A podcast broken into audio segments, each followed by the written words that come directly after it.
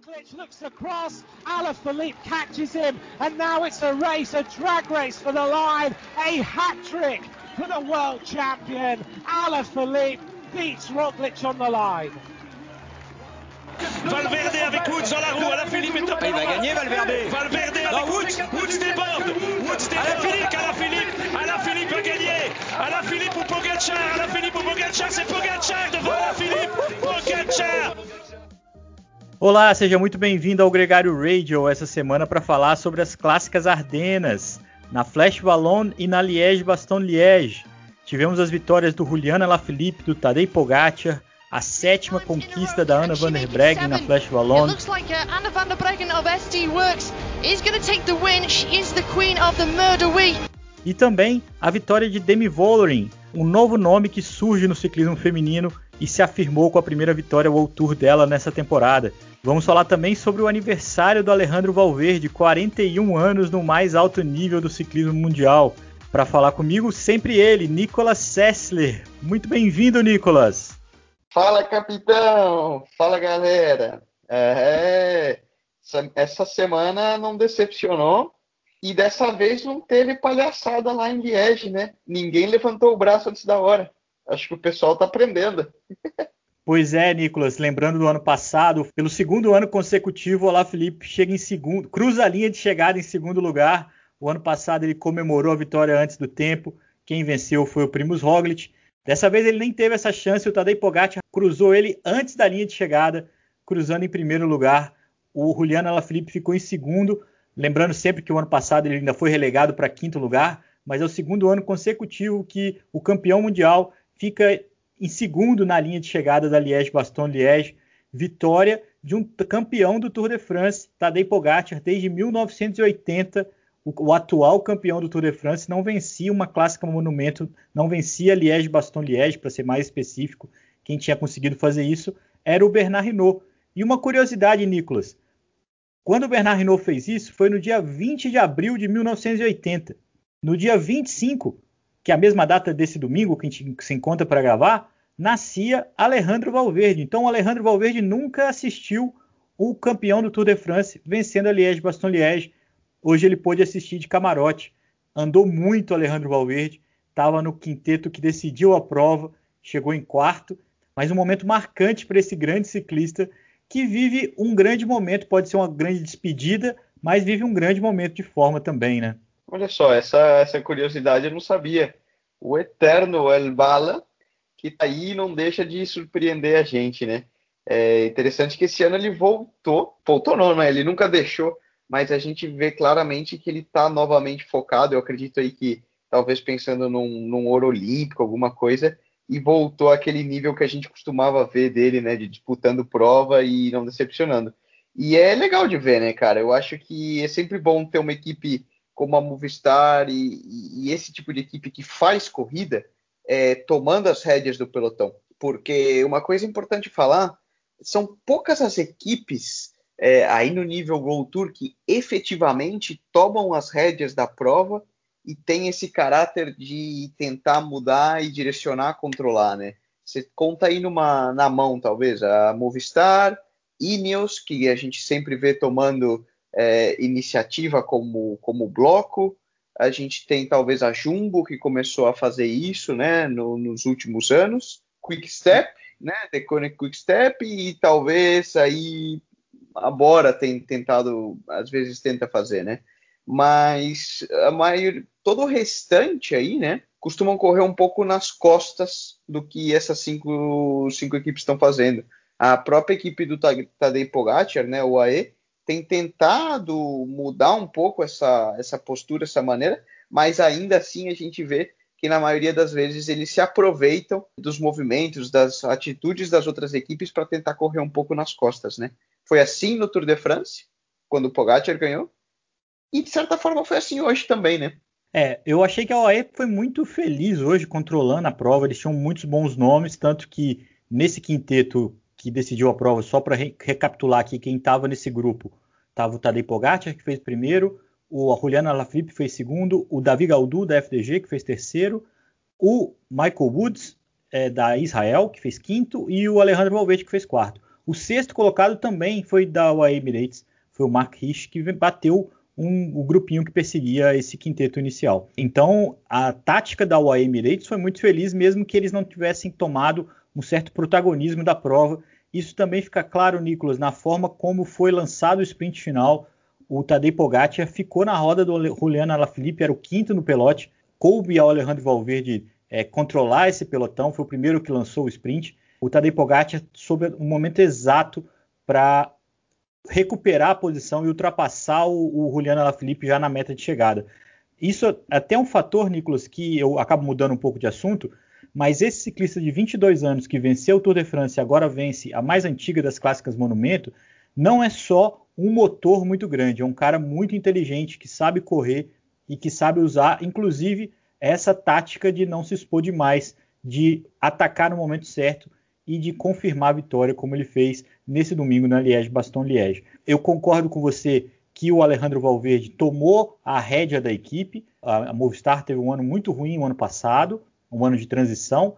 Esse ano nas Ardenas, o Valverde fez quinto, terceiro e nesse domingo ele fez quarto lugar na Liège-Bastogne-Liège. Um desempenho espetacular para um ciclista na idade dele. Mesmo para um ciclista de qualquer idade, seria um desempenho absurdamente positivo. Faltou a vitória. Quem sabe essa vitória vem na Olimpíada. Nesse domingo, muita gente torceu pelo Valverde, muita gente achou que poderia ser uma cereja do bolo desse grande ciclista espanhol, uma vitória na Liège-Bastogne-Liège. Eu, eu era um deles, viu? É, eu estava torcendo por ele. Eu gostaria muito de ver de ver o Bala arrematando uma quinta Liège, mas é, inegável, inegável. Eu acho que ficou claro ali. Me lembrou um pouco aquela chegada do Mundial de Innsbruck, com o Michael Woods e o Valverde ali. A diferença é que na, na ocasião, se não, se não equivoco, tinha o Bardet também sprintando e o Tom Dumoulin vinha, vinha encostando, né? Que não eram sprinters tão bons como um Alaphilippe ou como o próprio Pogacar. Que, bom, o Pogacar agora mesmo tem se demonstrado, tem mostrado que ele é um pouco de tudo, né? Ele sobe, escala, sprinta, faz contrarrelógio. O ano passado eu comprei uma briga enorme dizendo que o Pogacar era o principal escalador da atualidade, porque as principais vitórias dele vieram escaladas. Ele soube usar muito bem essa capacidade. E muita gente contradizia isso pelo fato de ele ser completo. E agora ele tem se mostrado ainda mais completo, porque a crono que decidiu o Tour de France, lá, uma crono em subida, mas era uma crono, ele se defende bem na crono, e agora também tem demonstrado se defender bem nos sprints, como ele fez nesse domingo na Liège. Nicolas, uma coisa que é interessante dizer que nesse quinteto tinha histórias muito interessantes. Tinha do Valverde, que aniversaria nesse domingo e poderia vencer a quinta, se tornar, junto com o Ed Merckx, o maior vencedor da Liège. Tinha o Alaphilippe, que se vingava daquela vacilada no final do ano passado, a possibilidade de vencer com a camisa arco-íris. Tinha o Michael Woods, que poderia ser a primeira vitória canadense. E também tinha ali o Tadej Pogacar, que cumpriu ali uma sentença de 41 anos que um campeão do Tour de France não vencia a Monumento em Liège, mas também há 41 anos um francês não ganha na Liège, porque a vitória do Rinon em 80 também foi a última vitória de um francês, e o Davi Gaudu sprintou como ninguém imaginava que fosse ser capaz para ficar em terceiro ali, brigou pela vitória, é, assim como o Lafilippe, né? eram os dois franceses que poderiam também dar fim a essa mística. Cinco boas histórias que poderiam ter sido escritas. Nesse domingo foi escrita a história do esloveno, segundo esloveno, que ano passado o Primus Roglic ganhou, mas agora o campeão do Tour que leva também a Liège. Nicolas, para falar do feminino, a gente tem que falar da Ana van der Breggen, sete vitórias consecutivas na Flash Wallon, ela que vive seu último ano como profissional. Difícil acreditar alguém que vence como ela vence que vai parar assim, né? Vai parar por cima. E nesse domingo, uma cena ainda mais, talvez até mais é, impressionante que sete vitórias consecutivas na Flash Wallon.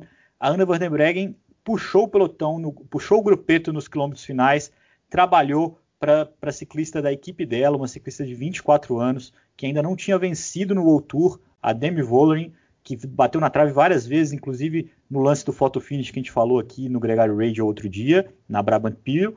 É, e a Demi Vollering não decepcionou, bateu a Van Vluten, bateu a Longo Borghini, conquistou na Monumento, na Liège-Bastogne-Liège, sua primeira vitória no World Tour, embalada por uma ciclista que é campeã mundial, campeã olímpica e que vinha da sétima vitória consecutiva na Flash Wallon. É muito difícil você construir um enredo mais perfeito do que esse, Nicolas.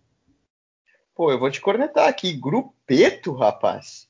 Grupeto com a campeão, com aquele currículo que tinha ali, aí você tá de é, sacanagem Eram lado. cinco ciclistas, não era um grupo, não era um pelotão. Mas era a seleção, era a nata, né? Era, Tinha a Cássia Nimadoa. Que nem eu agora terminei o treino aqui, tô sentada com a depressão aqui com o pote de iogurte na mão. E isso é grupeto, rapaz. O que ele tá disputando Liege e Bastogne Liege com o campeão Liaeva? Respeito. Não, não mas... grupeto como grupo reduzido. Mas não, não como grupo de sobrados, né? Boa, boa. Gornetas à parte. E que atitude, né? De uma verdadeira campeã com classe. Ela sabia que naquele momento a Demi Vollering era mais rápida. Lembrando que a Demi tinha feito o mesmo erro do Alaphilippe na Brabant Sepil, é, o erro de levantar a mão um pouco cedo pode-se dizer assim, e tomar o furo na linha de chegada. E dessa vez ela não repetiu, né?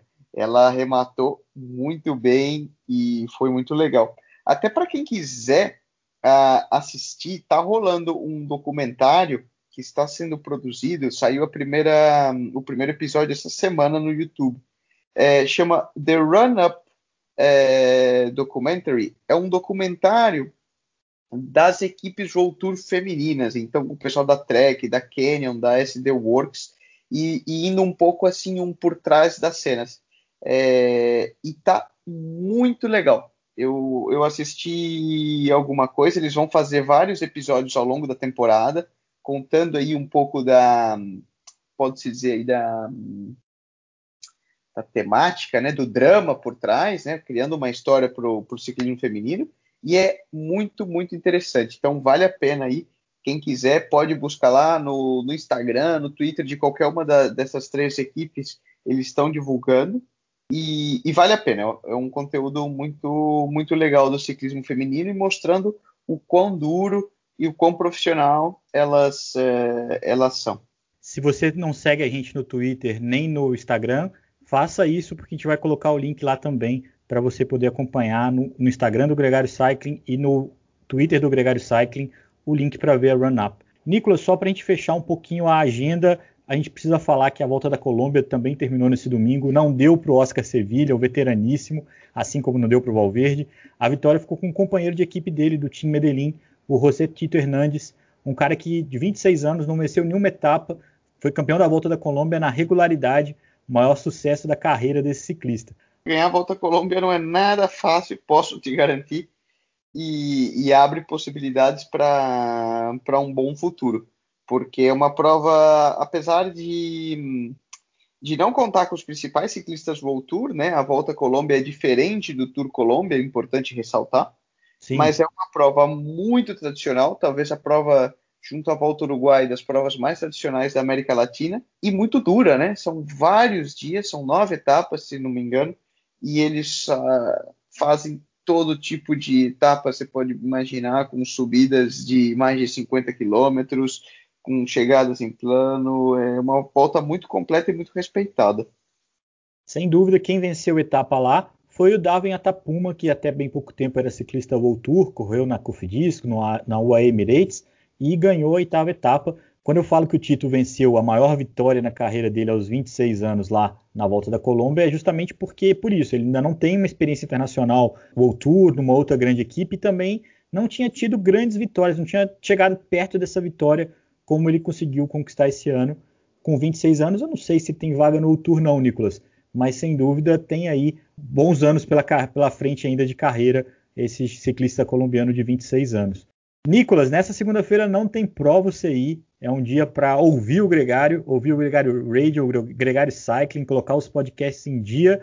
Na terça-feira começa a volta da Romandia, na quinta tem a volta das Astúrias e muito importante, fica todo mundo muito atento, faltam menos de duas semanas para o começo do Giro de Itália. O menino Renko Evenepoel está confirmado no start list, o Simon Yates, que venceu o Tour dos Alpes também. O start list da prova está muito animado, acho que vai ser uma grande competição e vai merecer uma cobertura não só daqui da gente no radio, como também um especial no Gregário Cycling. é bom todo mundo ficar de ligado para acompanhar com a gente nos próximos dias. O Giro de Itália se aproxima, Nicolas.